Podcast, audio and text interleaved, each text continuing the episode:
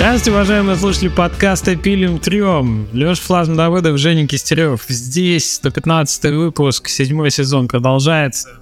Женя, привет. Привет, привет. И сегодня у нас в гостях э, замечательный Сергей Носков. Привет, Сергей. Привет. Создатель игры «Свет», «Поезд», 35 миллиметров, э, True Indie Game Development одного в лучших традициях. Все, как вы любите. А поговорим мы сегодня про новый проект Сергея, про радугу, Hail to the Rainbow.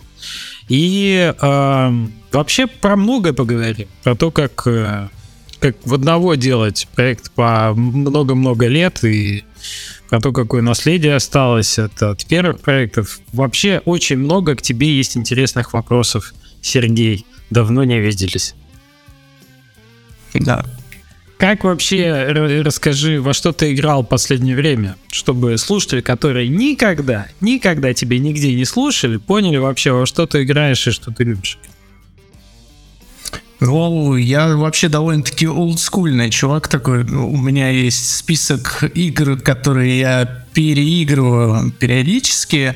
Э, ну, это такие, можно сказать, да не можно сказать, а нужно сказать, что это такая классика. Это Резиденты, это Half-Life, Метрохи. А, ну, собственно, многим уже поднадоевшие, но не знаю, как-то я каждый раз умудряюсь для себя находить какие-то новые интересные вещи в них для себя.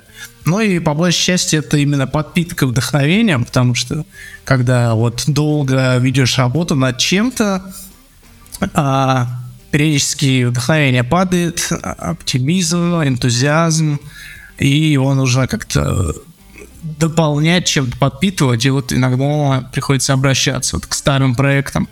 Ну, из последнего, во что я играл, это Atomic Heart, который mm-hmm. довольно душевевший проект. Как тебе? А, вот, в целом у меня очень приятные впечатления.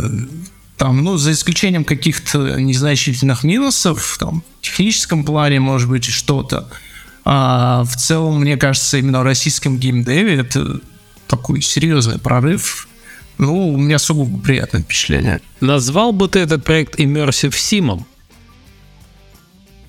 А, в целом могу сказать, что да, потому что я я читал записки, я слушал все вот эти вот диалоги с персонажами какими-то случайными. Я пытался проникнуться атмосферой. А, единственный нюанс, конечно, я немножко рассчитывал все-таки на большее погружение. То есть, когда я видел трейлеры до этого, а, у меня были опасения, что будет все-таки больше такой шутан, но я надеялся, что будет именно погружение глубокое, такое атмосферное в историю, немножко мрачное. Вот. Но получилось немножко местами трешовенько, потому что это постоянные бои, это ошметки летят в разные стороны, это э, такие смачные высказывания главного персонажа с матюками. Вот. Немножко мне это, конечно, мешало. Ну, тут как бы это на любителя момент. Ну, вот. Но в целом погрузиться мне удалось, и историю прочувствовать осталось такое приятное послевкусие. Интересно. Кстати, недавно услышал в, в одном из интервью, не знал про это, что в русской озвучке а, а, господи, CD-проект Киберпанка, вот именно женского персонажа Ви сильно меньше мата, чем мужского. Типа, когда озвучивали, это была инициатива именно группы озвучки русскоязычной, что сделали органичнее звучащего женского персонажа, и поэтому многим больше нравится, что типа, ну, как бы, трошь органично. Не всегда маты это хорошо. Короче. Ну да, да. Окей. Резидент новый видел, четвертый, который переиздали? Да, ну, я не очень любитель э, вида от третьего лица, поэтому новый Резидент я проходил на YouTube вместе с э, летсплеерами. А так вот, ну, из последнего, что мне очень зашло, это восьмой Village. Восьмой? Да, восьмой. Тебе крупные женщины понравились. Крупные женщины. Вот. Его я проходил несколько раз на разных сложностях. Тоже такое приятное впечатление оставил. В общем. А так, э, ну, как вот недавно мы общались с некоторыми ребятами на эту тему, сложно играть в игры сейчас стало. Да не только сейчас, а в принципе вообще, имея работу, связанную с играми, довольно трудно найти время и... Слушай, про это мы отдельно еще поговорим. А, потому хорошо. что мне, мне кажется, это надо курс э, психологической поддержки открывать канал для отдельно как бы для геймеров за 30, типа как играть, знаешь, бутылка водки, мешки под глазами, вангла такая.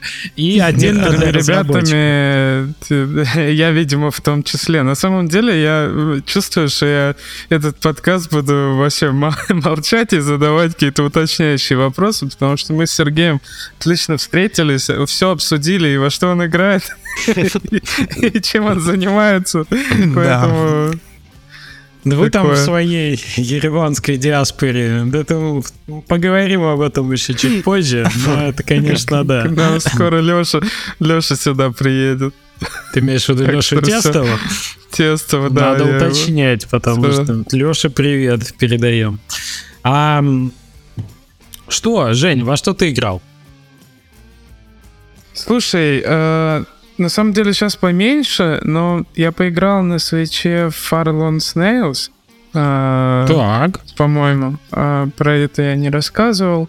Э, я, у меня какие-то завышенные ожидания, что ли, были по поводу этой игры или что-то такое. Э, ну, ты знаешь, да, что это такое? Конечно, это... я же про нее рассказывал как-то. Живописал, ага. можно сказать, это чувство одиночества. Вот, э, может, и ты виноват, короче, в, том, в том, какие у меня ожидания были. Но она так выглядела, что я погружусь в какое-то арт-приключение постапокалиптическое, да, какое-то я буду ехать, как фильм «Дорога», там, типа, через, через это... Э, у меня будут классные впечатления, много эстетического наслаждения картинкой там и все такое. Я вот это там искал. Но, э, если честно, я там ничего этого не нашел вообще. Ну, как-то я даже возвращался к игре, подумал, может, я как-то неправильно в нее играю, или э, э, что-то такое. Ну, это просто, ну, ты начинаешь, вот у тебя эта машинка, там 7 кнопочек, которые ты нажимаешь, все ресурсы собрал, закидываешь в топку, едешь, едешь, пока парус открыл, там еще что-то. Это окей, это интересно, но потом у меня кончились все ресурсы, там несколько ситуаций было, в которых я вообще не знал, что делать. Просто я в стену уперся и такой, аж, ну вот сейчас я прямо остановился, я в какую-то стену уперся. И я такой, а я не знаю, что делать. А я не люблю пазлы. Я не люблю играть в пазлы. Я не, не люблю разгада. Я не люблю... Я ожидал нарративное приключение с менеджментом. Я не хочу играть в пазлы, блин. Ну, потому что это... это тебе так что плойку надо я все, бо... я, я все больше и больше утверждаюсь в этом, что Unravel для меня испортился пазлами, что Limbo со своими пазлами, что, э, что этот Farlon Snails, мне надо бан-лист какой-то составлять красивых игр, которые портятся тем, что ты не знаешь, что там делать, и ты уже, тебе никакая красота не нужна, ничего, ты просто такой, блин, а я, как я должен играть в эту игру? К тебе безответственно относятся, сам ищи, э, что делать, тебе не подсказывают ничего, вот. Или там ситуация, когда ты едешь, едешь, и просто у тебя кончились ресурсы. Ты в какой-то непроглядной черной пустыне э, выходишь из этой тачки, и ты там микро-микро штучка такая, и идешь вперед, минуту я шел. Ну, просто им. Просто шо, иду, иду минуту. И ничего не происходит. Там пусто, там ничего нет. И я нашел ящичек, минуту шел обратно, чтобы запихать в свою машину и э, проехать дальше и упереться в стену. Класс. Короче, э, ты, ты Far Snails ты почувствовал а, весь всю Не зашла мне вообще, скрывается под э, личиной. Э, очень, я, я буду честно говорить, вот классный арт, офигенно, офигенно они сделали, но испортили игру своими пазлами. Все, сказал, сказал как Так, хорошо. Я готов адвокатировать в пользу Fire Long Snails, потому что я обожаю пазлы, и это лучшая часть игры. Но порой они, конечно, там действительно это, ну, они не ведут тебя за ручку. И в чем-то это прекрасно. Потому что вот если бы тебя постоянно кто-то дергал, тебе что-то подсказывал, не получилось бы такого плотного одиночества в игре. А тот факт, что ты сам э, оказываешься перед стеной, он в том числе дает почувствовать, насколько ты один. То есть, мне кажется, геймдизайнерский это супер атмосферу поддерживает. Вот именно вот это тот факт, что тебя кинули. Понимаешь, тебя даже разработчики там кинули. Никого, кроме тебя, ветра и вот этой вот машинки. Ну, у меня-то был выбор просто закрыть игру и все. Вот, вот это... Ты не захотел стать соавтором этого experience а, Женя. Как Дыбовский да. говорит, игрок, соавтор, разработчик. Вот не захотел ты, понимаешь, стать соавтором. Ладно, давай дальше. Ты только в это, что ли, помучился, поиграл? Да, сейчас не так много получается играть. Э, кое-что там есть, про что потом в следующем подкасте ну, хорошо, расскажу. Так... Мало, мало пока на. Тогда... Ты сказал, у тебя много чего, я тебе Ох, время освобождаю. У меня много чего. Во-первых, я на прошлой неделе заболел ковидом, и э, не модная уже болезнь, но, оказывается, никуда не ушла, и что-то как-то я так нормально так поболел, и как раз в это время у меня хватило времени на то, чтобы поиграть, как ни странно. Поэтому расчехляю списочек того, что, что удалось посмотреть все это. Слушайте, но я сделал такой рывок э, в демке, в инди-демке, которые были. И не знаю, вот видел ли, э, Сергей, ты Planet of Lana на стиме сейчас? Это такой, знаешь, типа Inside и Limbo, вид сбоку 3D-шная, но игра с э, компаньоном. Там такая девочка бегает, у нее есть маленький черный зверек, мальчик, не очень понятно. А, маленький черный зверек, да. который помогает. Демка сейчас доступна. Ты знаешь, ничего особенного, но вот э, с точки зрения как бы пазл платформера и с антуражем них, то есть есть некие, некая планета, куда прилетели эти пришельцы. И вот они, знаешь, как в Лимбо этот паук, фигакс так быстро убивал, да, вот там вот таких вайбов много, то есть противники опасные, резкие, такая атмосфера это создается. Я поиграл, вот когда выйдет игра полная, в целом, не ожидая ничего супер крутого, я поиграл просто потому, что это тот жанр, который мне нравится вот такая какая-то пазл-платформенная история. Так что демка бесплатно доступна, можете посмотреть.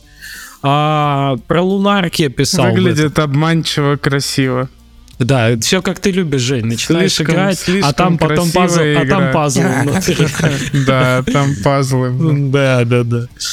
Лунарк. Это вот Принц в Персии и флешбэк, и одновременно что там еще было внутри. Это чувак делал с Kickstarter еще игру чуть ли не ну, много лет он делал. И это, вы знаете, как Принц Перси был 5 на 2 соотношение сторон и флешбэк, где у тебя все эти.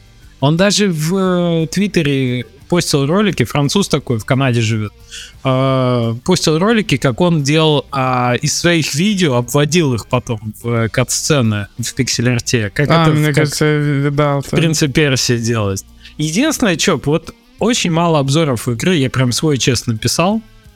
Очень мало обзоров, я считаю, незаслуженно мало. Но цену, скорее всего, они перебрали. Там 19.99, это, конечно, многовато 6 часов experience а такого в ретро.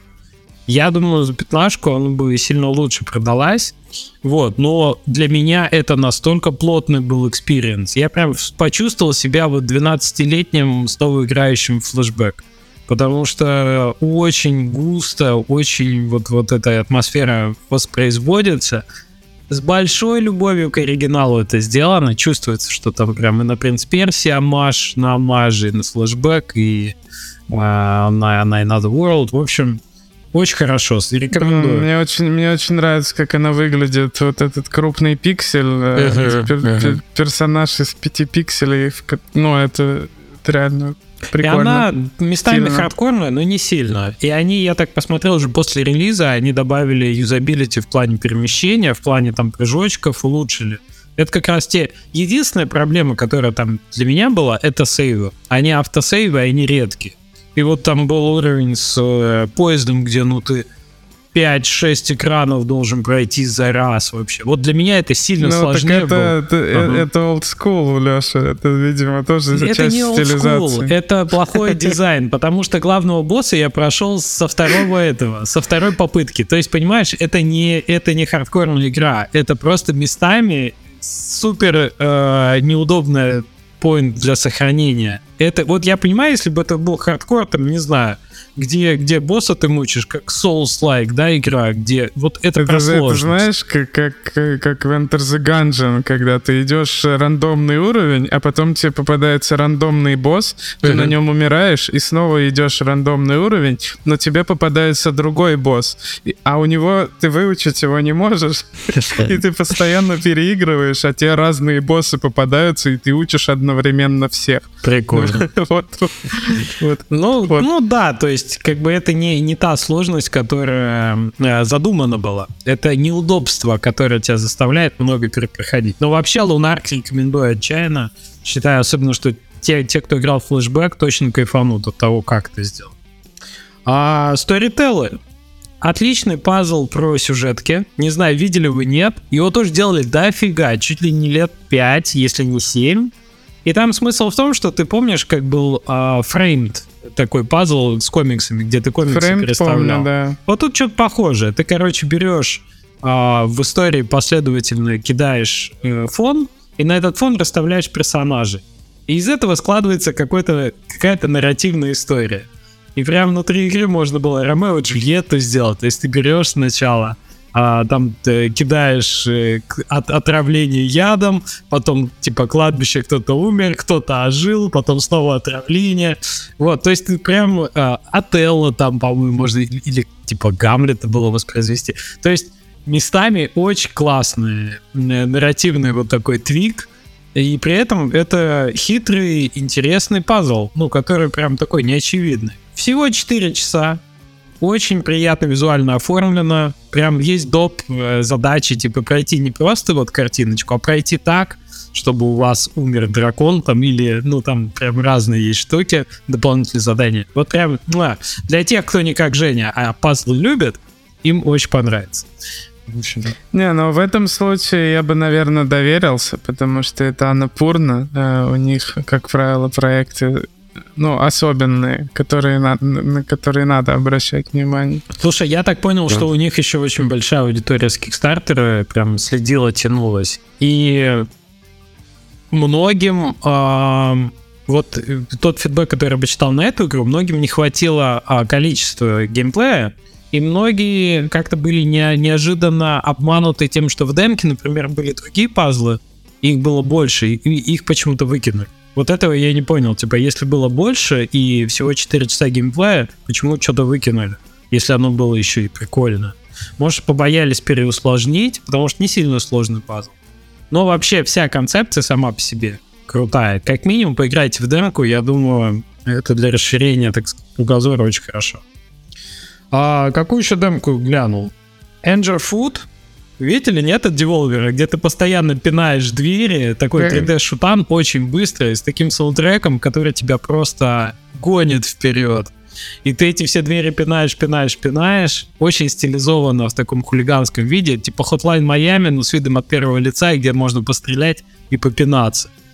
Блин, сама демка такая, что вот в эту игру я бы, наверное, полностью целиком не стал бы играть. Ну, демка прям дофаминит прекрасно. Она такая хулиганская, что-то в стиле Postal одновременно с, э, не знаю, даже, ну вот типа с Hotline Miami с каким-то. И с отличной стилизацией визуальной, и с убойным саундтреком. Рекомендую, прям супер. На Steam Deck тоже идет неплохо. А, ну что, я... Слушай, долго, долго ты болел? Да, да. Кроме этого, вашему вниманию, Oculus Quest 2 при- предлагаю, который наконец-то меня, в смысле, добрался и который наконец запустил. Слушайте, ну, Saber прекрасен. Замечательно. Вот прям Saber очень хорошо туда ложится. Но больше всего меня поразило, что там есть э, эти штуки внутри, типа как гостиная, где ты можешь походить, посидеть, вот это меня больше всего э, проняло. Что ты там просто сидишь, смотришь по сторонам. Еще был какой-то пасмурный такой вечер, а там солнышко, там вот эти эти. И я прям реально почувствовал, как это может работать для улучшения твоей работоспособности. Что ты там прям можешь работать. Я слышал, что в Oculus Quest люди а, в пандемию, ну, как бы разнопра... или свой вот этот а, workflow, свое рабочее место, где они находятся и так далее. Оно реально работает. Я прям смотрел, вау, плохие архитектурные решения. Тут полочка с книжками как хорошо смотрится. Ну вот, а там вот пальма, вид какой хороший. Блин, это прям ну, необычно. Это необычно. Я знаком с VR. Это не первый там мой VR-хедсет. Но тот факт, что нет проводов вообще, и тот факт, что он довольно легкий, прям топчик. Очень хорошо. Но, блин, знаешь что? А, ты, не, ты его не запустишь без привязки к, э, к Фейсбуку. То есть этот гад а. сканирует весь твой дом, расширяет твой рекламный профиль на Фейсбуке, а, как бы видео панорамой твоего жилища. И Цукерберг вообще знает вообще про тебя абсолютно все. И, и, и что тебе продать теперь, чего тебе не хватает, и сколько у тебя там в гостиной square feet, и вообще, ну, я что-то как-то... я напрягся. Я напрягся.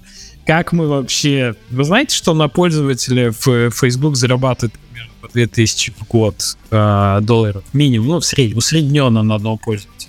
Сколько Делились пользователей? бы хотя так бы. вот я про то же. Хотя, Сколько хотя пользователей делились. видит? Ноль из этих денег. Хотя бы нам по 100 давайте. А тут я еще, понимаешь, за свои деньги и VR-шлемом еще все вокруг себя отсканировал и говорю, заработай Не, на мне, пожалуйста, щ- 3000, а не 2. Я считаю, что будущее за децентрализованными социальными сетями, такие как Мастодон вот сейчас появился, куда из Твиттера все уходят. Ну, не все энтузиасты пока что, но уже, уже могли видеть где-то, который работает по принципу там Reddit, э, рас- распространена по нескольким, ну, по разным серверам, и по сути не принадлежит никакой корпорации, и просто можно Это, Типа, это была не- рекламная интеграция или нет? без Или- рекламы. Э, Нет, я могу еще сказать, еще есть э, сетка Веро, где нет рекламы вообще, и она очень комфортно и классно выглядит. Да, да нет, просто тоже интересуюсь. Ты задел живую тему, и поэтому черное зеркало не могу смотреть. что Во-во-во, эти вот это постоянно туда. поднимаются. Не, я просто книжечку почитал на этот счет и, и, и понял, что, ну, реально это так и есть. Про, про то, что если сервис бесплатный, то продукт ты. И не самый дешевый продукт, хочу сказать. Все, кто пытался покупать рекламу в Фейсбуке, знают, как дорого она стоит. И э, когда ты еще и дополнительную инфу про себя предоставляешь, я такой, а я пытался зарегаться так, чтобы не привязать Facebook аккаунт. Он такой, ладно, фигня вопрос, Инстаграм. Я говорю, нет, Фейсбук, нет. Ну давай, ладно, логин, пароль. Ладно, логин, пароль, отдельно сделал. Ну такой, а теперь к, к Фейсбуку привяжем. Вот это ты? Я говорю, нет. Нет, дальше не пойдешь тогда. Может, все-таки ты? Ну ладно, я. Ну хорошо, вот тебе VR, пожалуйста. Ну, в общем, ну, ну жесть. Ну, как, как вот жить в этом мире? Не то, не то, чтобы мне было прям сильно много чего скрывать, но ну, ж ни, ни- никакой же чьей личной жизни. В общем, друзья, э, квест хороший, privacy никакой. Такие дела. А, и я Skyrim прошел. Ура! 52 часа. Ей. Я таки убил главного дракона. А он за 52 часа проходит? Я просто думал, ты то на 250 часов ушел просто Можно, концами. можно. Я отзыв на стиме прочитал. Чувак 900 часов наиграл. Вынырнул, типа, наконец, чтобы отзыв написать. Ну, а ты знаешь, чем Skyrim для меня примечательным оказался? Вот чем ближе к концу, тем больше ты входишь во вкус, тем больше тебе нравится.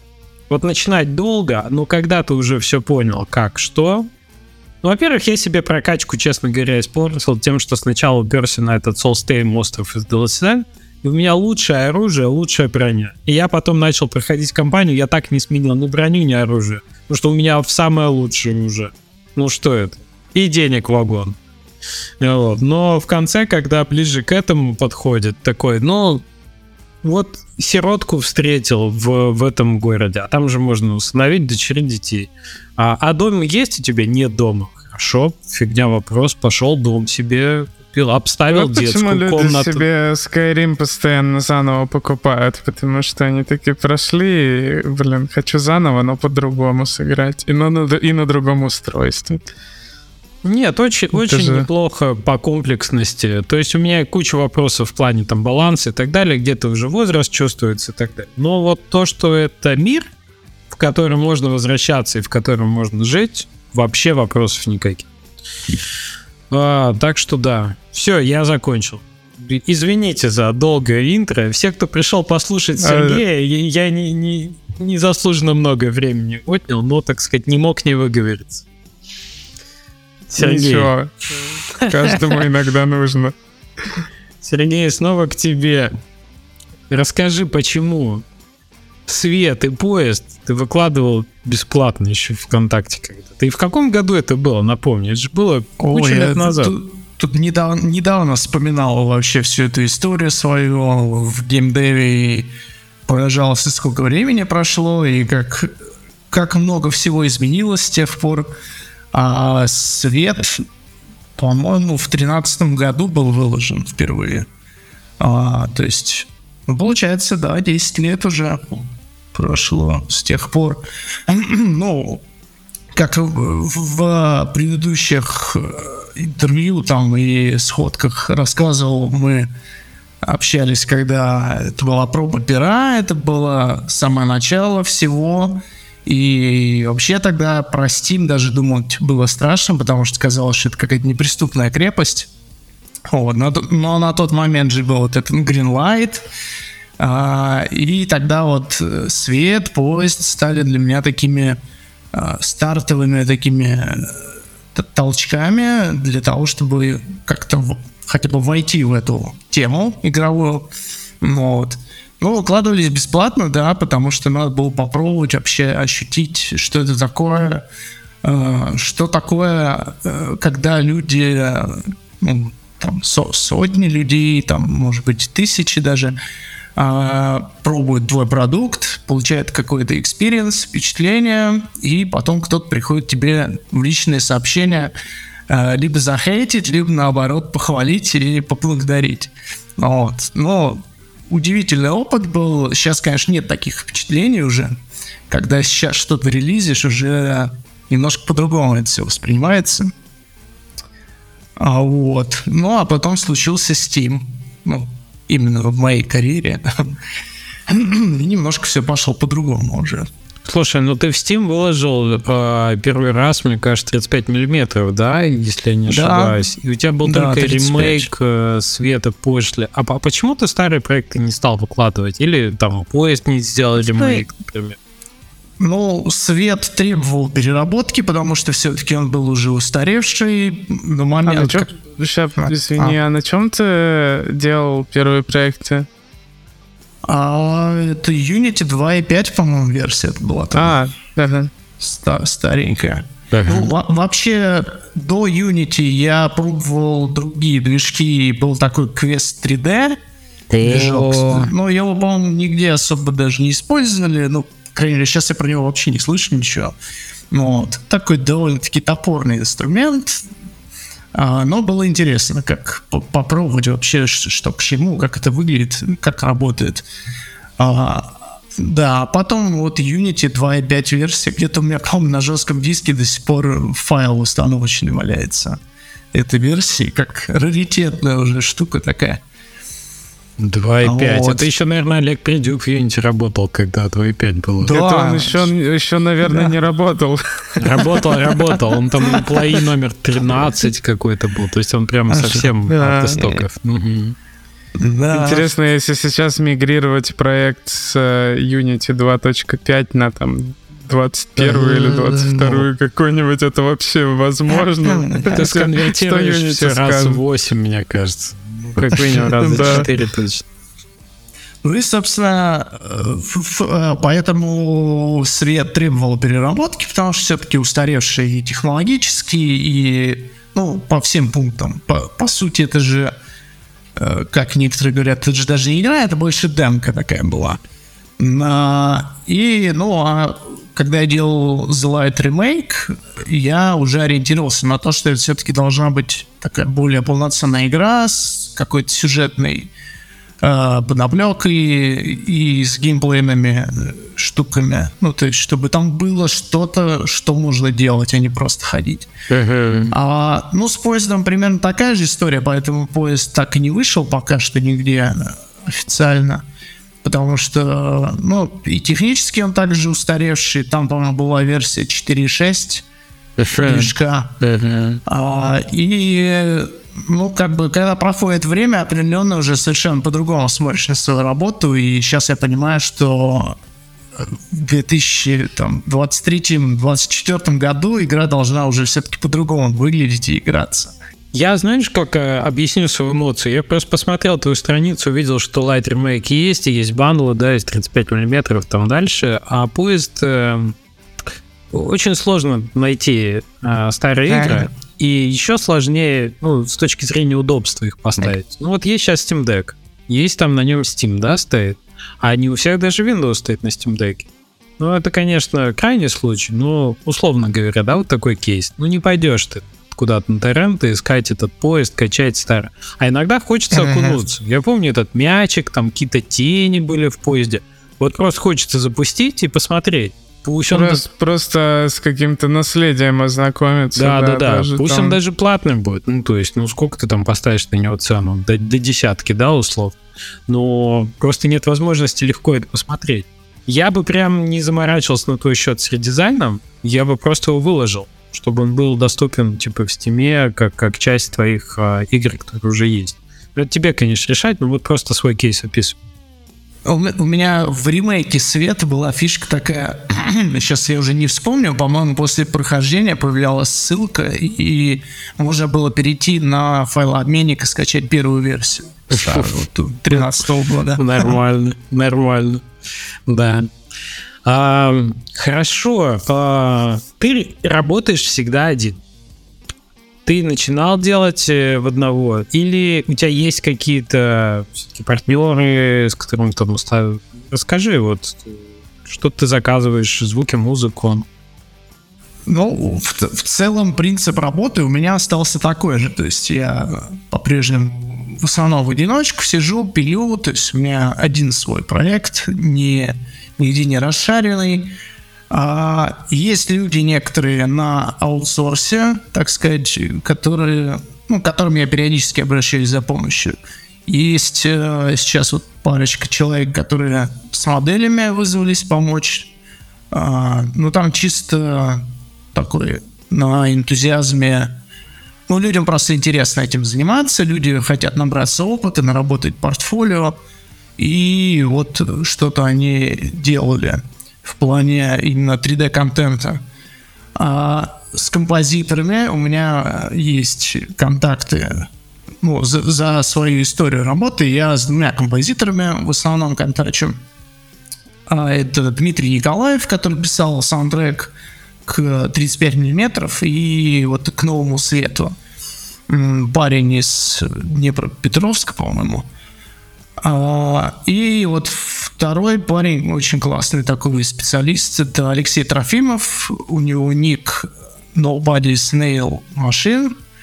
А, это ну, довольно популярный такой парень. У него есть своя группа ВКонтакте. Он для Fallout забыл, какого именно он писал треки. Mm-hmm. Вот, с, с ним мы работали над, э, над седьмым сектором. Mm-hmm. Вот. У него такая электронная музыка, стилистика очень интересная, такая футуристи... ретро-футуризм, я бы так назвал. Uh-huh. Вот. И, ну и, конечно же, это озвучка голосом и переводы текстов. Это сам я этим не занимаюсь, поэтому приходится прибегать к помощи других людей. Uh-huh. Uh-huh. А в целом, ну, в основном все так же сам мне нравится такой стиль работы. Мне периодически вопросы поступают, там, когда ты студию откроешь, там, почему ты, почему ты не наберешь команду и прочее. Но как-то вот за годы выработался такой именно стиль работы, и мне нравится именно вот такая независимость, что ты хочешь работаешь, хочешь не работаешь, хочешь сегодня занимаешься там 3D-контентом, завтра ты занимаешься звуком или кат-сценами. Ну, то есть ты полностью выстраиваешь свой план работы самостоятельно, и никто не зависит ни от тебя, ни ты ни от кого не зависишь. Ну, как-то вот за... человек, у которого нет э, гита репозитория. Да, да. По-любому просто на тропбоксе папка, да, сидишь и... Я, более того, я, я делаю zip-архивы. Вот, и скид, скидываю их периодически на э, жесткий диск. Ну ладно, хоть не на дискетке. Да. Хорошо не, хорошо не рар архивы. Да, да, да. А те, те два ну, человека, которые купили лицензию. А подожди, а, ну хорошо, я, э, викторина, чего у тебя нет, что есть э, у, у студий. Типа, чем тебе не приходится заниматься. Как ты с тасками своими обходишься? Ты, ты что, на листочке пишешь, или у тебя есть все-таки свое там трелло какое-то, или э, ну, жира, не дай бог, я думаю, тебе не нужна. Я пытался вести э, документ с задачами, но я понял, что у меня это не работает, потому что все-таки, когда ты один этим занимаешься, ты, так сказать, человек настроения и вдохновения, у тебя может сильно все поменяться. Там, за, ну, в течение недели твои планы могут измениться, тебе может прийти другая идея какая-то. Ну, вот, и предыдущие какие-то задачи, которые ты выписывал, они уже могут стать неактуальными. Ну вот. А Когда а через вдруг... два месяца разработки ты понял, что у тебя в доке с задачами написано «вести док с задачами», ты понял, что, что это не работает, да. Ну, вроде того, да. Ну, ну, ну, то есть, э, по факту, как это выглядит? Просто у тебя вот сейчас на неделю есть план на листочке, и все, э, тебя что, нету? Что-то, что-то я записываю, да, на бумаге. Иногда ты совершенно неожиданно для себя придумываешь какую-то штуку и фиксируешь ее где-то. Сейчас уже приходится фиксировать, потому что 33 года память уже все-таки не та. Я уже начинаю ощущать, что мозг иногда не справляется. Я вас вот. приветствую по ту сторону 30. И ближе да. к 40 будет еще веселее, поверь мне. Вот, поэтому последние годы я стал наблюдать, что требуется фиксировать куда-то это вот на бумагу, но я олдскульно иногда записываю в тетрадку что-то. Ну ты, ты имеешь в виду, что ты записываешь какие-то типа тезисные задачи, которые, или ты ну, быть, ведешь какую-то документацию дизайнерскую или... Нет, или... Это, про, это просто какие-то обрывки бумажек, где зафиксирована какая-то идея, там, что, или, например, я вспомнил про какую-то проблему или баг, который нужно пофиксить, вот, и я его для себя отметил. А, бо, ну, большая... Прикольно, после 30 можно забывать про баги. Ой, какой ведешь какой задач. Густой иджизм пошел у нас в подкасте. Так. В смысле? Я имею право, мне тоже за 30. Ты тоже забываешь. Я хотел бы э, забыть. Когда речь идет о багах, конечно же, тут все-таки я веду документ, потому что я помню, что когда готовился уже к релизу последних проектов, и когда он уже вышел, и я стал получать письма там с ошибками и прочим, ну, там уже, конечно, пришлось вести табличку, записывать отмечать то, что сделано, и то, что еще нужно сделать. О, ну, такой объем просто в голове держать сложно, или вот, вот так. Да, а так в основном вот сейчас именно в процессе работы много я держу в голове, какие-то зарисовки, какие-то образы, периодически в голове формируются вот картины того, что я хочу сделать. А, ну вот что-то я фиксирую, а что-то просто в памяти держу и периодически оттуда это достаю и использую. Сергей, скажи, сложно э, поддерживать уровень работоспособности на длинной дистанции? А ты делаешь игры все-таки даже не по году, не по два, у тебя бывают циклы, там, не знаю, 5 лет. Какой у тебя рекордный срок разработки, однако? Ну, самое длительное это сейчас, это «Радуга», которую я начал, тут я недавно посчитал, и я, по-моему, уже два с половиной года ее делаю. А, ну и в моем плане на работу должна уйти еще где-то ну, года полтора минимум, возможно, два еще. Вот, то есть 4 года. Как у тебя сейчас ощущение? Подвыгорел? тяжелее стало, значительно тяжелее. Я это не то чтобы к возрасту еще привязываю, ну, отчасти да, к возрасту также привязываю, потому что когда проходит столько времени, и а, сейчас, например, сидеть до утра намного тяжелее, чем раньше. У меня график очень сбивчивый, и, ну, по сути, нет графика никакого. Я иногда сижу до 5 утра, а, то есть э, это такие, ну, в прямом смысле бессонные ночи провожу за работой и становится тяжелее, ты понимаешь иногда, что ты просто переполнен этой темой, но при этом очень сложно отвлечься и пойти на отдых, например, потому что все равно у тебя в голове там вот эти мысли какие-то, и планы, они сидят, и когда ты занимаешься чем-то другим, ну, я имею в виду там досуг какой-то, ты сидишь и частично мучаешься от того, что ну, когда ты на досуге, ты не работаешь, игра не делается, она стоит на месте. Ну вот. И как бы это тоже проблема. Ну и постепенно, да, я сейчас вот последний год, вот этот я чувствую периодически выгорание, ты в какой-то момент понимаешь, что этого слишком много в твоей жизни, и э, ты немножко устал от темы, ты немножко устал от ритма вот этого. Каждый день он как Денис Сурка, он похож на другой. Как, как вот мы, наверное, раньше обсуждали уже, некоторые представляют себе процесс разработки игры как очень увлекательный процесс. А, на самом деле очень много такой рутинной, монотонной работы, э, иногда даже довольно-таки скучной. А, и, ну, вот, как я говорил, иногда приходится подпитываться чем-то, там это кино или игры какие-то, в которые, опять же, сложно играть, но приходится это делать. А, и ну, иногда прям вот требуется расслабление какое-то, чтобы немножко отдохнуть от всей этой темы, просто забыть на какое-то время вообще всю эту тему геймдева. Ну вот, потому что... Устроить отпуск себе, да? кто, ну, кто, если не да. ты сам себе возьмешь отпуск? Да, но ну, в этом парадокс. Ты, казалось бы, ты сам зависишь от себя, и ты можешь устроить отпуск в любой момент, но вот лично у меня это не получается, потому что какая-то внутренняя какое-то внутреннее обязательство внутри сидит, и диктует тебе, что ты должен продолжать. Ты... Это когда все люди считают, что ты сам себе начальник, это клево.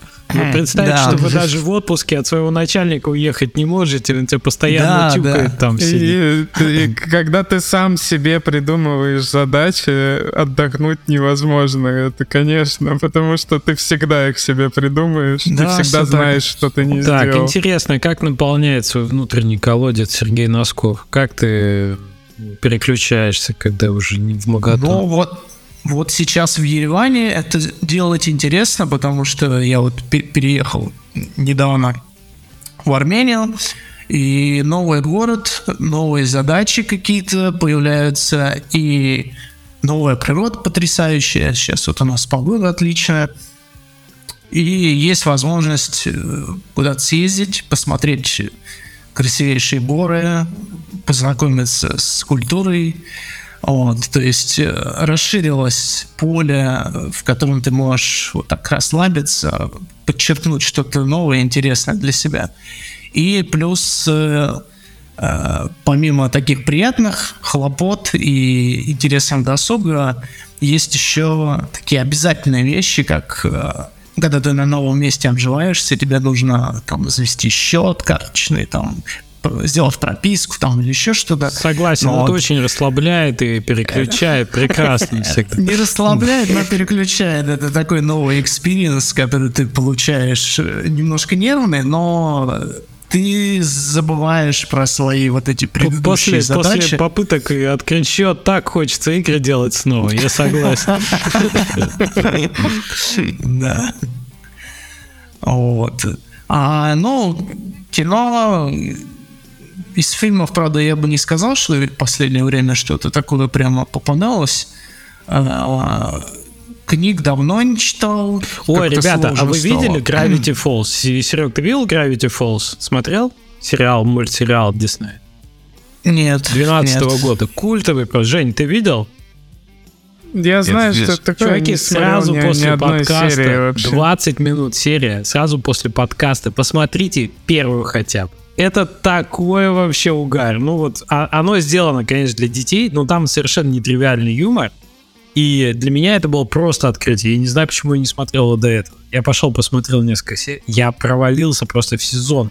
А он настолько умный. Вот, вот для игр тоже супер важный тейк, когда ты не относишься к игрокам как э, не к недоразвитым э, существам, а когда ты уважаешь их интеллект и относишься к ним как равным, э, в общем, тебе по интеллектуальному уровню, соавтором, извините, а, то а, это сильно чувствуется. Вот в этом мультике, даром, что он для детей, это чувствуется. Они такие прям рассказывают тебе всякое интересное и классное.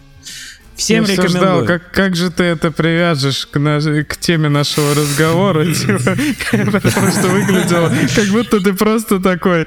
«Э, Вы о Кстати, чем-то говорите? А, кстати, а смотрели Gravity Falls, чуваки? Нет, просто, просто Сергей вспомнил про фильмы и еще что-то. Я вспомнил, что пока болел ковидом, меня Gravity Falls просто спасла вот своим вайбом. Ага.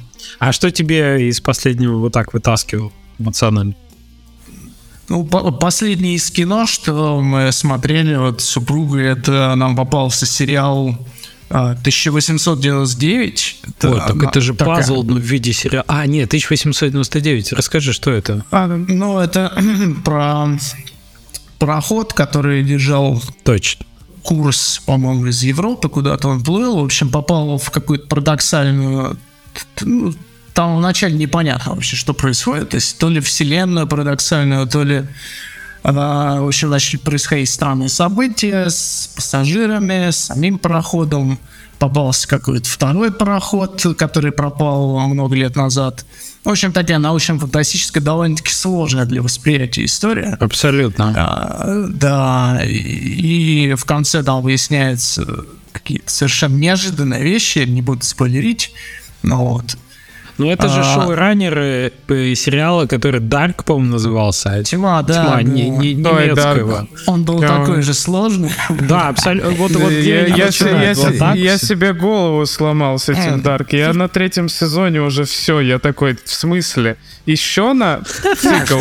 Туда или назад? Или куда? Да, да, да, да, да, да. И Я так понимаю, 1899, он такой же вот в плане жонглирования Ну, персонажами похож. и концептами, да. Он, мне показался он полегче, но все равно это, это та история, когда ты смотришь и половину не понимаешь, но когда все заканчивается, ты сидишь такой и, и- и понимаешь, что тебе зашло. То есть ты половину не понял, ты потом лезешь в интернет, смотреть обзоры, там, э, теории фанатские читать, а, но при этом ты вот с тем же послевкусием сидишь и понимаешь, что, ну, как вот после э, вина дорогого или коньяка э, длительной выдержки. То есть ты вот это вот смакуешь потом и вспоминаешь. Вот приятное ощущение. Ты как в том меме, типа, ты не спишь, потому что ты думаешь про таски до 5 утра, а я не сплю, потому что я думаю про сериал. Мы не одинаковые. Это. Ну, в общем, э, прикольно. Прикольно. Такое, конечно, переключает. А то мне такой А, в- в- поговорим вопрос, немножко- э, Да. чуть-чуть, э, чуть-чуть э, странный, А, но он, он вот он мне пришел в голову, э, пока ты говорил про м, долгие проекты, э, вот это выгорание и все такое. А, мне интересно, как ты для себя формулируешь, а, зачем ты это делаешь? Ну, типа, зачем ты делаешь вот вообще игры и вот текущий, текущий конкретно проект. У тебя есть какая-то там цель, я там стану очень известным, я, э, все меня поймут, какой, какой я создатель, или я сделаю этот проект и потом смогу сделать еще больше проект, более крутой. То есть какая, какая цель, что тебя драйвит? То есть несмотря на все выгорания, вот это все, ты все равно идешь к своей цели, а, не просто же потому, что ты любишь работать, наверное. Ну, наверное, есть что-то, какая-то идея в этом. Можешь сказать? Ну, тут совокупность факторов, их сейчас их много стало, этих факторов. Во-первых, все-таки сейчас это моя работа, которая э, именно меня кормит, потому что я поскольку я сейчас не работаю ни в какой фирме, я на полном самообеспечении, и, ну, это реально стало такой работой, то, чего раньше я не подразумевал, то есть я никогда не думал, что я буду именно жить э, за счет игр, а сейчас это реально стало меня, ну, кормить. А, второй момент это, конечно же, интерес к теме. Вот этот вот проект э, Радугу я начал я задумал ее давно, еще со времен седьмого сектора у меня появились идеи. Ну, по сути, у них даже вселенная связанная. Ну, если, конечно, это одна вселенная, но они очень близки друг к другу. А, и мне хотелось сделать э, какую-то такую глубокую, местами драматичную историю, но именно в сеттинге опять же, постапокалипсиса, киберпанка, ретрофутуризма, вообще что-то такое футуристическое. Вот с роботами мне очень давно интересно было сделать. И, ну, поэтому я поставил себе такую задачу, а, влился в эту тему и должен как бы ее закончить, потому что как, хоть у меня нет ответственности перед кем-то, ну, то есть у меня нет сотрудников, там, которые получают зарплату, но у меня есть ответственность перед самим собой. То есть, если я поставил задачу, какой-то план для себя наметил, ну, мне хочется ее все-таки выполнить. А, какого-то плана насчет того, что после завершения там я буду расширяться там или начну какой-то более масштабный проект. Такого нету, тут скорее просто э, решение задач по мере их поступления. Э, я пока не знаю, что я буду делать после радуги но, но на нее у меня большие планы, то есть поскольку она довольно длительная в плане разработки, вот как я говорил, там ближе к 25 году, э, я все-таки на нее большие надежды возлагаю в плане того, что ну какой-то, ну, громко сказано фурор, но хотя бы как проект для одного человека, она произведет какое-то такое весомое впечатление для публики. Вот. Ну, тут, тут другой уровень немножко, у меня более такой серьезный подход сейчас к, к разработке. Все-таки с каждым годом, чем дальше ты развиваешься в этой сфере, тем больше у тебя а, претенциозность к своей же работе. То есть э, к качеству, ты на качество смотришь уже немножко по-другому. А, ты стараешься расти уровнем. Ну, в общем, такая история, которая а, на которую я возлагаю большие надежды, и в общем, угу. хочется сделать это, хочется сделать то, что ты начал качественно, чтобы публика оценила, и тебе самому не было стыдно за то, что ты натворил за пять лет. Окей. А, Сергей, хочется тебе немножко подсветить со стороны, как а, для меня, как для стороннего а, наблюдателя выглядит твои проекты выглядят. Потому что для меня они ложатся в одну линию. Почему, я думаю, еще Женя спрашивает про твою мотивацию? Потому что со стороны эти проекты выглядят как а, желание желание что-то сказать. Потому что есть некий месседж. Так как эти проекты еще и друг с другом хорошо линкуются, но ну, как будто как, бы... Как будто ты копаешь в одну сторону куда-то. Да, да, да. Глубже и, и глубже. И что, возможно, вот, есть вот такая... это какая-то цель. Ну, знаешь, отдельным, мне кажется, самый кинг, да, вот этот самый главный момент твоих проектов, и, в которые в них очень плотно присутствует, это даже не сюжет и не визуал, который может показаться сначала, это атмосфера. Вот что у тебя супер получается делать всегда, это атмосфера.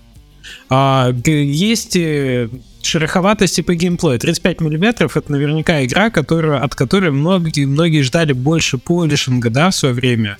А, где-то, где-то она провисала по темпу, что она где-то медленная, где-то хотелось больше динамики или больше экшена. Но что в ней точно классно и густо намазано, это атмосфера. Вот это ощущение, что ты погружаешься в некое состояние, в некую обстановку.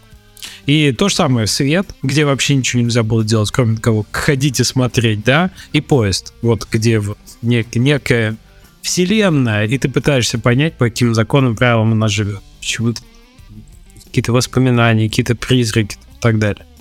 Вот это атмосфера. А, в этом смысле, не знаю, седьмой сектор это была попытка отойти, потому что для меня вот этот проект как раз немножко особняком стоит от предыдущего. Все-таки вид сбоку, все-таки не, не главное лицо там, да, э, платформер, э, пазл-платформер вид сбоку, другая немножечко вселенная, скажем так. Как это внутри тебя? Как ты это формулировал? Как ты закладывал этот проект? Что для тебя? Ну, седьмой был экспериментом. Это было как раз после, э, после моего знакомства с игрой Inside. Вид сбоку, пазл, атмосфера другая немножко. Ну, вот. ну, я помню, что я на тот момент настолько инсайдом был вдохновлен, что руки сами потянулись сделать что-то другое вот в похожей стилистике. А, И, ну, как-то мне захотелось все-таки сменить немножко профиль, именно попробовать что-то новое для себя, то, что, то, что я раньше никогда не делал. А, Наверное, я не буду возвращаться к этому стилю больше. А, И, ну, дело даже не в том, что там она не оправдала себя, а, хотя вот она выиграла на Дивгаме приз, я уже забыл, какой это год был. А, Но, тем не менее, все равно, как бы я попробовал и понял для себя, что не совсем моя тема, Скажи, не совсем сложно. Сложно делать хорошие пазл-платформеры. Сложно, да. Ребята, если вы думаете сделать пазл-платформер, прислушайтесь к человеку, который сделал много проектов. За- задачи сложно придумать, сложно увлечь игрока, потому что когда там перед тобой это какая-то искра, которая катается по проводам, э, нужно что-то особенное, чтобы игрока именно это заинтересовало. Но вот э, то, что Женя говорил, например, пазлы, там, ну, грубо говоря, заставляли его там закрыть игру, допустим, а, там с седьмым сектором такая история была очень со многими игроками, потому что когда они сталкивались а, с задачами, про которые игра ничего не объясняет, ну, то есть как бы по первой блинкомом я не смог донести до игрока, например, что требуется сделать.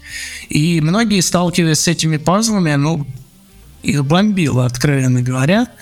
А, Мне ну, как- кажется, когда люди делают пазл-платформеры, в которых проверяют, умный ты игрок или нет, это не совсем хороший подход. Надо создавать иллюзию, что я умный. Неважно, может, я глупо сижу, но я должен почувствовать себя умным, что я решил эту задачу. Мне надо помочь. А когда они проверяют, так я вот твой тест на IQ э, на внимание. Это, ну, спасибо. был. Вам Ну, не- не- небольшой этот и копнуть, если в а, то, чем хороший пазл платформер от плохого отличается, то тебе надо максимально продумать все разные варианты, которые он будет решать головоломку игрок. И надо дать, во-первых, несколько путей, чтобы было не очевидно. Чтобы у тебя был, а, вот попробую такой. И вот самое очевидное, он не должен быть а, единственным. Вот хороший пазл, он дает несколько подходов. И так можешь попробовать, так, но решишь э, определенный способ. И второй, ты должен предусмотреть все э, блокирующие ситуации и сделать так, чтобы игрок не мог себя загнать в тупик, чтобы ему не надо было кнопку рестарт. Чтобы он всегда мог вернуться к, э, к пазлу и его перепройти. Вот это чуть ли не самое сложное всегда. То есть такой пазл сделал, чтобы Тоже. еще и в тупик не загнать. Ну, вот тут, тут- получается ситуация, что сделать пазл, игру, это тот еще пазл сам по себе. То О, есть да. ты, ты сам должен это очень хорошо понимать и продумывать. Но, поэтому, да, я могу сказать, что вот это был интересный опыт, но довольно сложный и, наверное, все-таки не моя, ну, не мой профиль. А, вот. И ты вернулся в итоге. Расскажи вот чуть побольше про радугу. Hell to the Rainbow. Э, Я помню Ниву, крокодил, которую там с двумя дверями ты выкладывал в Твиттер, очень давно.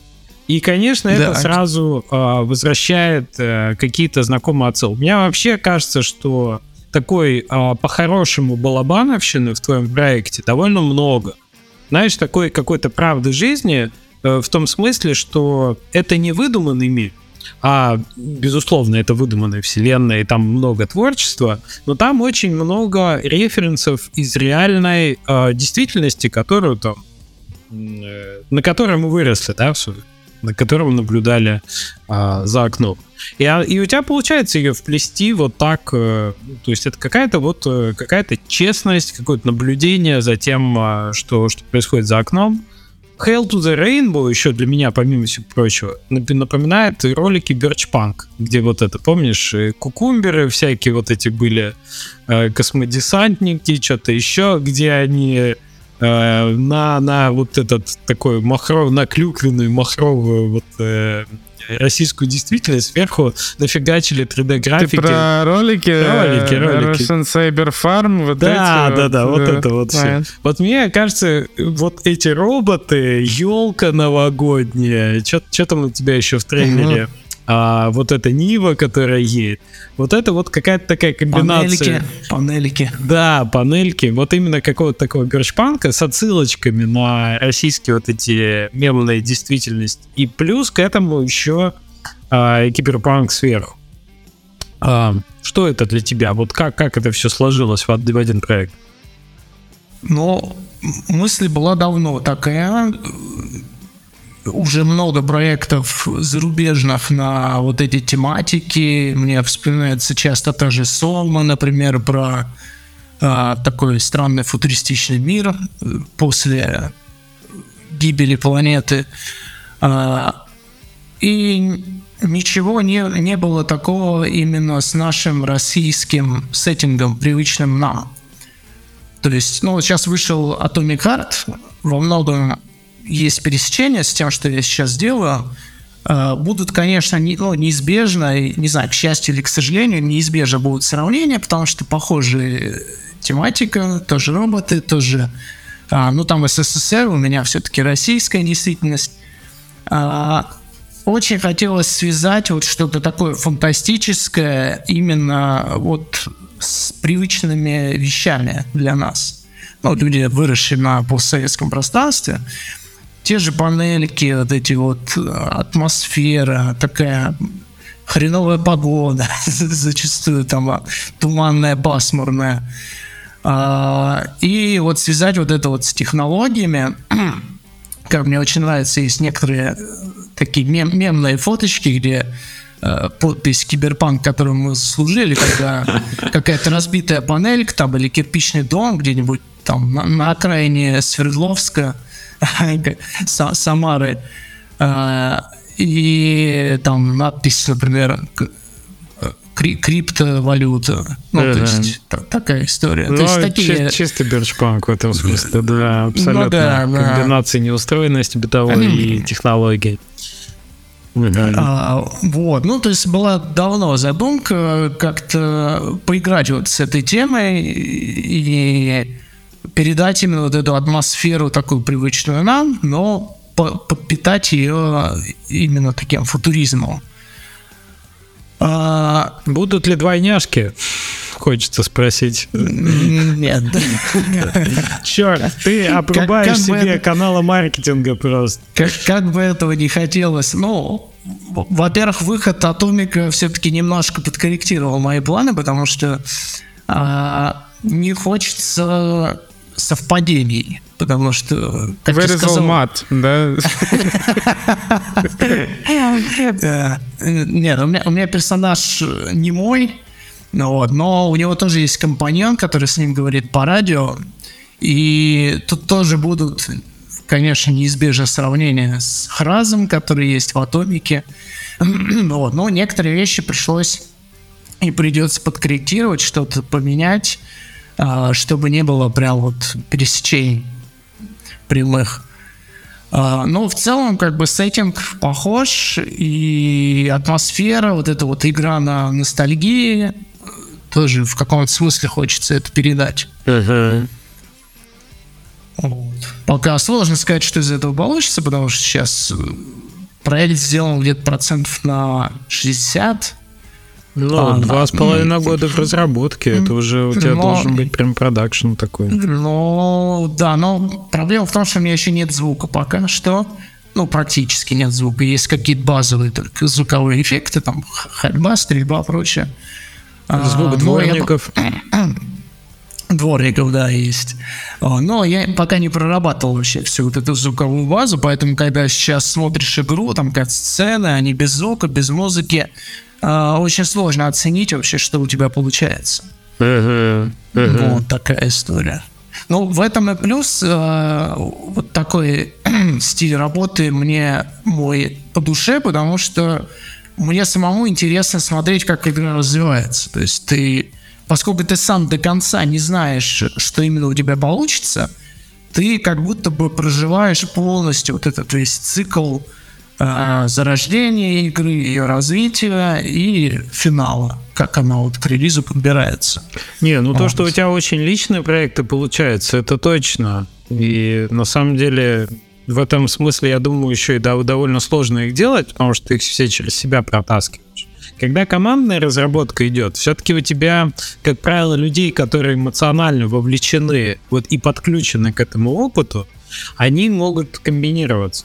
Понимаешь, то геймдизайнер поиграл, что-то почувствовал, то, а, то программистом, когда делал, да, то, то кто-то из тестеров и такой, так, мне кажется, тут что-то провисает, вот тут вот где-то. То есть как будто бы ты передаешь эту эстафету эмоционального подключения к, к игре глубоко. Когда ты делаешь один, ну никто кроме тебя. Извини, Мгм. ты в постоянном контакте находишься с этим продуктом. Ну да. Ну и вот, кстати, то, что Женя до этого спрашивал насчет того, как, какие цели я преследую, что вот я сейчас делаю, продолжаю. А, еще одна причина и цель это все-таки то, что мне нравится просто этот процесс. Ну то есть а, разработка настолько стала уже к стилям жизни, что а, ты просыпаешься с, новыми мыслями, с новыми планами, садишься за компьютер, делаешь. А, ну, это реально уже стиль жизни такой. И я, создавая проект, я проживаю вместе с ним все вот эти его циклы, и ну, элементарно я получаю удовольствие от самого процесса работы.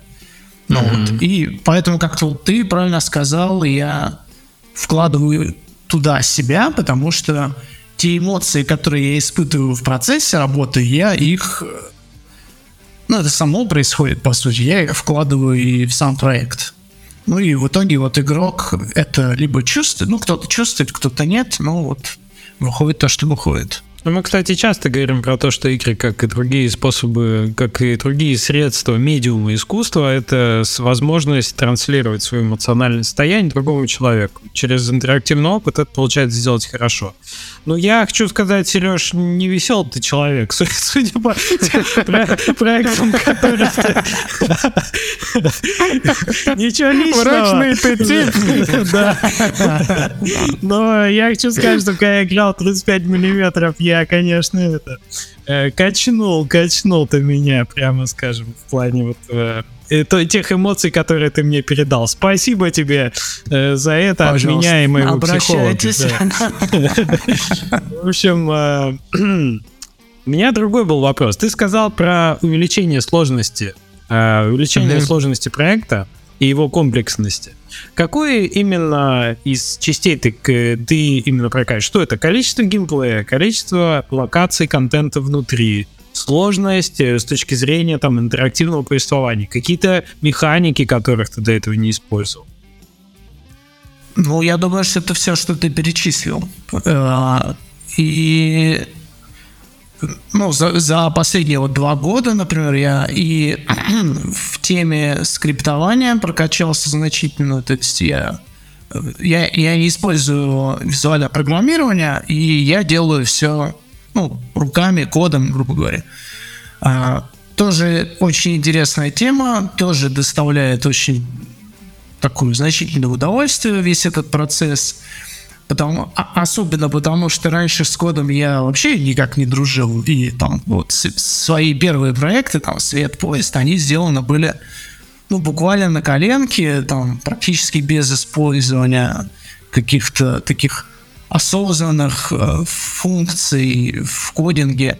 То есть что-то я находил в интернете, где-то какие-то куски вставлял, что-то э, кое-как там коряво сам прописывал, но в половине вопросов я не понимал вообще, что происходит.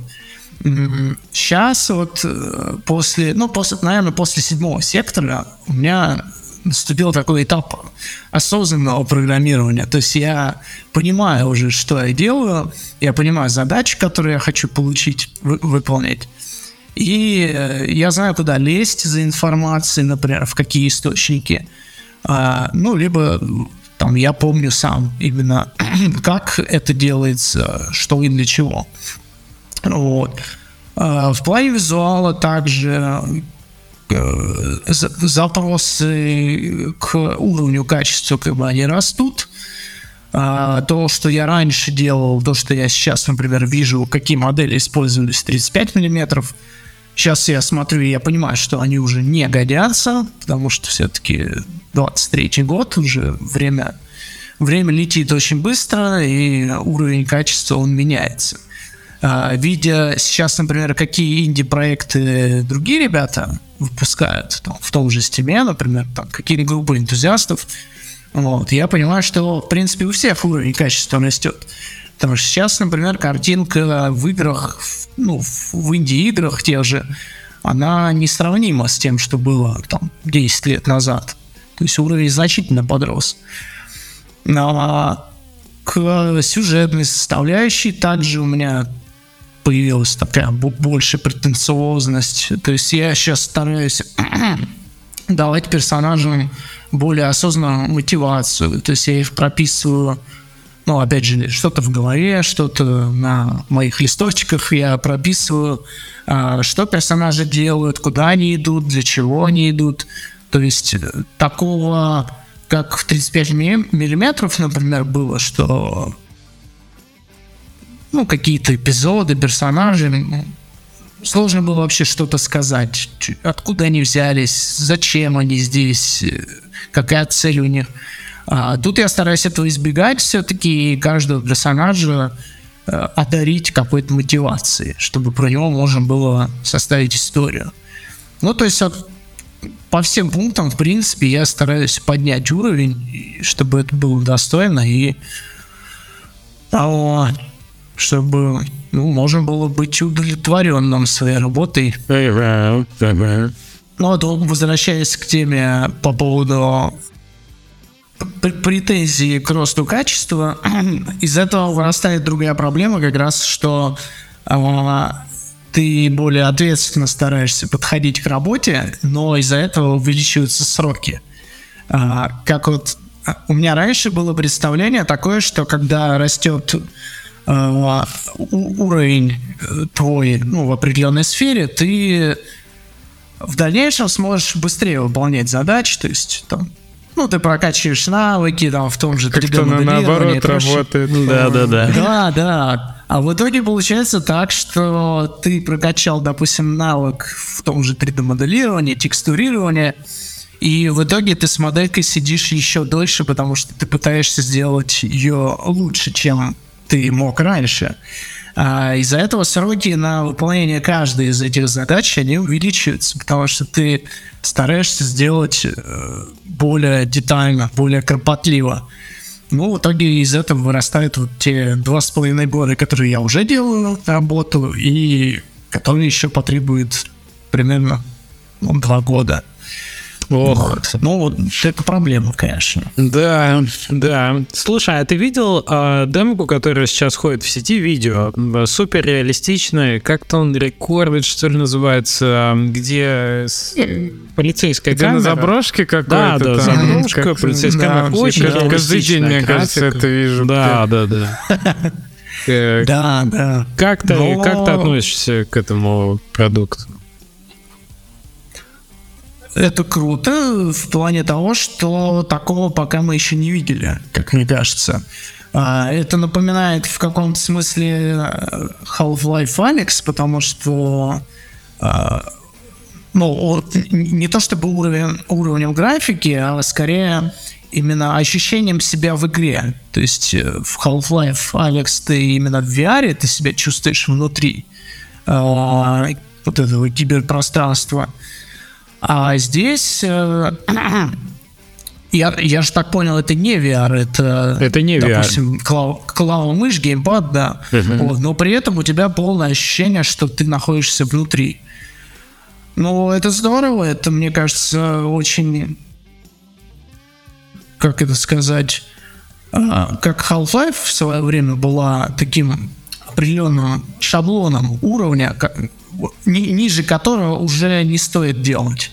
А, так и тут, мне кажется, становится таким эталонным чем-то а, именно по качеству, по погружению. Единственное, что огорчает, то что то, что я так понял, это просто шутер, можно было бы сделать какую-то историю интересную, красивую, может быть, фантастическую или а, ну, именно сюжетное что-то.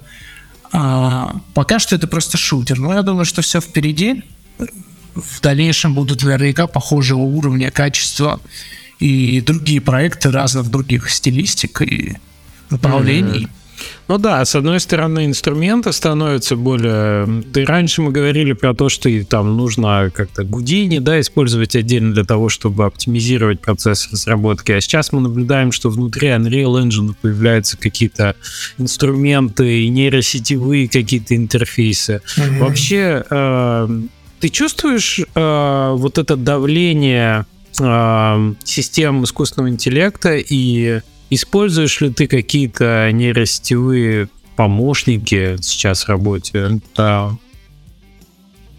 Ну, поскольку я довольно олдскульный э, человек и а, как мы сегодня смеялись над листочками, а, там я, например, сижу в 3D Max 12 версии, ну, 2012 года, потому что а, мне очень сложно переходить на новый софт, мне вот что-то такое прям сложное, новое, когда меняется интерфейс, э, мне напряжно. И я, как правило, когда инструмент какой-то изучил, я стараюсь в нем э, продолжать работу, ну, потому что это сокращает время, потому что все-таки на изучение новых вещей требуется и время дополнительное. Ну вот, э, чего у меня все-таки не так много сейчас. А, нейросети меня немножко беспокоят. Я, конечно, слышу очень много мнений по поводу того, что это классный дополнительный инструмент, который облегчает работу. Мне немножко, например, обидно за, ну, пока что за художников. А, потому что я сейчас вижу много очень в том же Инстаграме картинок, изображений, всяких концепт-артов – и сейчас уже сложно становится разобраться, где э, рука художника использовалась, а где использовалась только нейросетка. Все невозможно и... уже. Уже этот пройден порог. И да, и то, что, например, раньше мы смотрели какие-то изображения, кто-то выкладывает картинку там на ArtStation, а, недавно же был эпизод, когда в конкурсе фотографии, по-моему, да, выиграла да. картинка, сгенерированная нейросетью, то есть уже отличить не могут. И раньше ты, видя выложенный контент, ты восхищался мастерством художника и, все в этом духе. Сейчас выкладывают, ты не понимаешь, что это, ты не понимаешь, как это сделано. А когда ты понимаешь, что это нейросеть, и оно выглядит офигенно, а, ты как-то внутренне задаешься вопросом, зачем художнику тогда тратить неделю времени uh-huh. на то, чтобы создать в нейросети там за считанные минуты? Uh-huh. Ну, то есть вот многие с оптимизмом на это смотрят и говорят, что нейросети, интеллект не заменит э, реальных специалистов, а только поможет. Но у меня все-таки на этот счет немножко есть опасения, потому что, например, если взять фотографию, которая была когда-то, ну, действительно искусством, ну, сейчас как бы по-прежнему искусство, и многие а, интересуются этой темой, но я думаю, сложно поспорить с тем, что сейчас фото не имеет такой популярности, какую имело раньше. И особенно, когда раньше фотоискусство сопрягалось с процессом получения фотографий, когда проявляли пленку, там вот эти химические какие-то растворы нужно было использовать. А сейчас фото делается на iPhone, допустим, там я, я недавно поразился качеству видеосъемки, которое способен выдать iPhone последний. Это, конечно, потрясающе. А, ну, меня беспокоит, да, то, что современные вот эти технологии, они сильно упрощают, они очень сильно меняют весь уклад. О, я это понимаю, что это неизбежно. Абсолютно. Да, я, я, я понимаю, что это неизбежно, я понимаю, что э, прогресс не остановить, как говорится, но беспокоит. И ты, видя, насколько быстро они прокачиваются, вот эти все системы, я вот на днях вспоминал, что буквально, по-моему, года два назад изображения нейросети выглядели как какая-то каша, мешанина Как сейчас странная. видео. Ага. Да, да. А сейчас мы видим совершенно фотореалистичные картинки, которые нельзя отличить. И э, как мне недавно попалась тема сейчас популярная Балансиага. Да, да, да, Гарри Поттер, Балансиага, Гарри этот. Поттер, и Матрица. Да. Ну, это поразительно. А, И са- самое, что беспокоит, это ты просто не знаешь, куда это дальше выйдет. И какой работы могут в будущем люди лишиться в дальнейшем. Ну, когда нейросеть сможет делать это за тебя.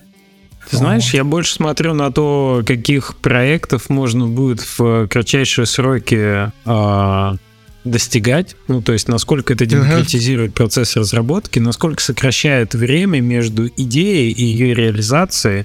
То, что я Ага. наблюдаю сейчас в Midjourney, какие промпты и какие дает новая в- выход, да, вот уже в изображениях. И для меня это огромный шаг вперед в плане творческой свободы. Ну, того, что огромное количество людей получит доступ выражать как-то свою идею, смотреть, пропускать через себя результат, отбирать лучшее, где-то это использовать. То, что это поменяет все, это безусловно. И это поменяет все сильно быстрее, чем, э, чем мы на это рассчитываем. То есть я так думаю, что мы в э, течение этого года станем свидетелями а, того, что с видео произойдет то же самое, что с фото сейчас. Потому что насколько уже вот сейчас нарезка из роликов по 2-3 секунды уже делают режиссерские версии, но они все еще выглядят очень стрёмно. Но, как мы знаем, процесс там для изображения был пройден вот там за эти два-полтора года, да, я думаю, что до конца года мы увидим уже видео по качеству Но не это уступающее. неизвестно на, на самом деле. Мы не знаем, где потолок у этого витка развития, да? Ну, у него же есть какой-то потолок. Вот где-то это остановится. На видосе оно сломается, да? Или вот мы игры делаем, иг- в игры не сможет оно делать, да? То есть где-то остановится, мы будем ждать следующего какого-то нового витка, скорее всего. Ну, как обычно бывает. То есть у тебя появляется что-то новое, оно гонит-гонит, потом хоп, и ты такой, ну окей. Э, А а потом еще пять лет ждешь. Вот. Ты знаешь, я думаю, что в любом случае мы, как э, ну, разработчики, не имеем возможности сейчас игнорировать этот тред. И про- пройдено, ну ты правильно сказал, Сергей, пройдена точка невозврата. Мы уже никогда не вернемся в э, время до, скажем так, нейросетей. И сейчас, я думаю, как грибы начнут появляться инструменты, которые помогают э, убыстрять, улучшать там качество, детализацию разработки. И, ну, наверное, надо учиться взаимодействовать э, с э, нейросетями как с помощниками каждодневно это. Потому что, скорее всего, без этого уже просто дальше не получится э, создавать конкурентный продукт. Мне кажется, это вот Ну, такой путь. Согласен, да, надо приспосабливаться. Ну, в любом случае придется приспосабливаться к э, но- новым э, вот этим вещам. И, ну, пока что все, что я использовал, это для концепт артов только. А, то есть ну, нужно было накидать какие-то п- примеры локаций, которые мне нужно сделать, и вот Midjourney я использовал для концептов. Ага. Вот вы говорите про арт э, в основном, а я могу сказать, что я это пробовал в основном для кодинга. Ну, потому что я сам программист, и первым делом я пошел эти вещи проверять. И я вот могу точно сказать, что, не знаю, те люди, которые до конца этого года не, вниз, не, не станут использовать там чат GPT на ежедневной основе для, для написания кода, они станут гораздо менее эффективны. Ну, то есть э, мне заново понравилось писать код. Я его не писал два года. Когда я сел с чатом GPT, но когда ты программист, и когда ты не просто, ну, Джун, да, который не понимает, что происходит, что за код тебе выдали, работает он или нет, а когда ты все понимаешь, но можешь ему сказать, исправь вот это, вот это, здесь так, но, но чуть-чуть по-другому, этот процесс, он э, сильно отличается от того, когда ты эти 150 строк кода пишешь сам. Когда ну, ты ты просто много времени физически на это тратишь. А ты как мастер-майнд над этим... Джун, он как Джун с Гуглом сидит э, и, и, и пишет, а ты ему говоришь, нет, здесь исправь. Ты как код-ревью проводишь, это больше на это похоже. Вот, вот это очень кайфовый процесс. Вообще всем программистам, которые нас слушают, если вы еще это не используете, ну просто попробуйте. Это не заменит вас, но вы просто удовольствие получите э, и меньше будете гуглом пользоваться, Stack Overflow и вот этими всеми историями. Ну, я еще мультимодальность жду в рамках одного инструмента, типа, чтобы в тот же чат GPT добавились бы картинки. По-моему, уже есть картинки на вход. Жду, когда будут картинки на выходе. Типа, вот Midjourney сольется с чат GPT, и, возможно, видео туда же добавится. типа, уже можно кинуть видос. Я бы сейчас сказал, что, опять же, мы говорим про, про арт, э, про, про код сказали, но есть еще такая вещь, как сценарии, и, например, такие нейросетки, как там Character AI, в которых можно завести, создать разные лица внутри, ну, типа прописать это там колдун, это торговец, это еще кто-то. Ты можешь это все прописать и сказать, а теперь сделай мне э, историю в трех актах между вот этими э, людьми, что один там влюбился вот в этого и все такое, и он, ну, действительно может тебе написать э, историю, да, ты также будешь сидеть, корректировать это, э, но ты как бы ты прописываешь, кто эти персонажи, а, и говоришь, мне нужен какой-нибудь мрачная история, в которой они поучаствовали в пятницу вечером, типа. И он тебе выдаст там 10 э, вариантов, и ты такой, да, это подходит, это в рамках моей вселенной, это, это хорошо, и ты это можешь использовать. Поэтому и сценаристы, по идее, э, не заменит вас это, скорее всего, но это тоже надо использовать. Э, поэтому, да, сейчас всем нужно на свою работу как-то чуть-чуть по-другому начать смотреть. Mm-hmm без, я, я не отношусь к тем людям, которые с фанатизмом бегут и пытаются сделать все с помощью нейросеток и, и все такое, но игнорировать это, правда, уже трудно. Ну что, на этой мажорной ноте будем заканчивать наш подкаст. Надеюсь, не наш творческий путь. Сергей, большое спасибо тебе за то, что пришел, за то, что рассказал про, про новый проект. Очень хочется поиграть и снова окунуться вот в классические твои experience ы, которые ты создаешь с такой любовью и с такой э, с таким вниманием к деталям. Поэтому очень надеюсь, что это произойдет раньше сингулярности. Вообще классно, очень-очень рад тебе, что ты к нам пришел в подкаст, потому что для меня это, не знаю, это такой очень классный пример э, такого настоящего разработчика, трудоголика, который, который очень долго копает в одну сторону, у которого это получилось. Это же один, это же один из тех людей, у кого получилось делать одному игры и нормально э, э, сделать, построить свою жизнь на этом, как бы, можно сказать. Я тебе желаю, чтобы э, ты и этот проект закончил, и были у тебя другие проекты еще. Просто не увеличивай, не делай следующие 10 лет, пожалуйста. Там, ну. Я согласен, да. Мы что мы, мы чё тебе про нейросетки вкинули? Ты подумай об этом. Ну, в общем, Я, я надеюсь, мы в следующий раз соберемся и а, обсудим потом по выходу радуги уже результаты. Обязательно. Мы что всегда получилось. здесь. Да, будем ждать тебя в гости снова, конечно. И я В подпишусь. 235 выпуске приходи и все. Ой, или... Ну, как раз там я, я посчитал. Ну, Окей. А, в общем, да, будем ждать тебя снова. Удачи тебе, э, сил, терпения и желания закончить с удовольствием проект и сделать то ли именно то, что ты хочешь. Ну и э, отличных результатов продаж традиционно. Будем ждать тебя снова. Будем ждать тебя снова, когда Спасибо. будешь что рассказать. Спасибо, увидимся. Все, ребят, с Всем- вами услышимся, надеюсь, пока. через недельку без долгих перерывов. И... Да э, не обещай ты не будет через неделю. Ну, что у нас, да, у нас как-то вот то, все хорошо, то какие-то рваны начинаются ритмы. В общем, а, оставляйте, пожалуйста, комментарии. Нам очень интересно. Играли ли вы в проект Сергея? Может быть, вы хотите ему какой-то вопрос задать? Попросим Сергея прийти в комментарий на YouTube ответить а, на что-нибудь. Сергей, надеюсь, ты не против поучаствовать в таком Я не против. интерактиве. Вот. а, да, с вами услышимся в следующем выпуске. У нас еще много офигенных гостей на следующий сезон, на следующий эпизод. Так что stay tuned.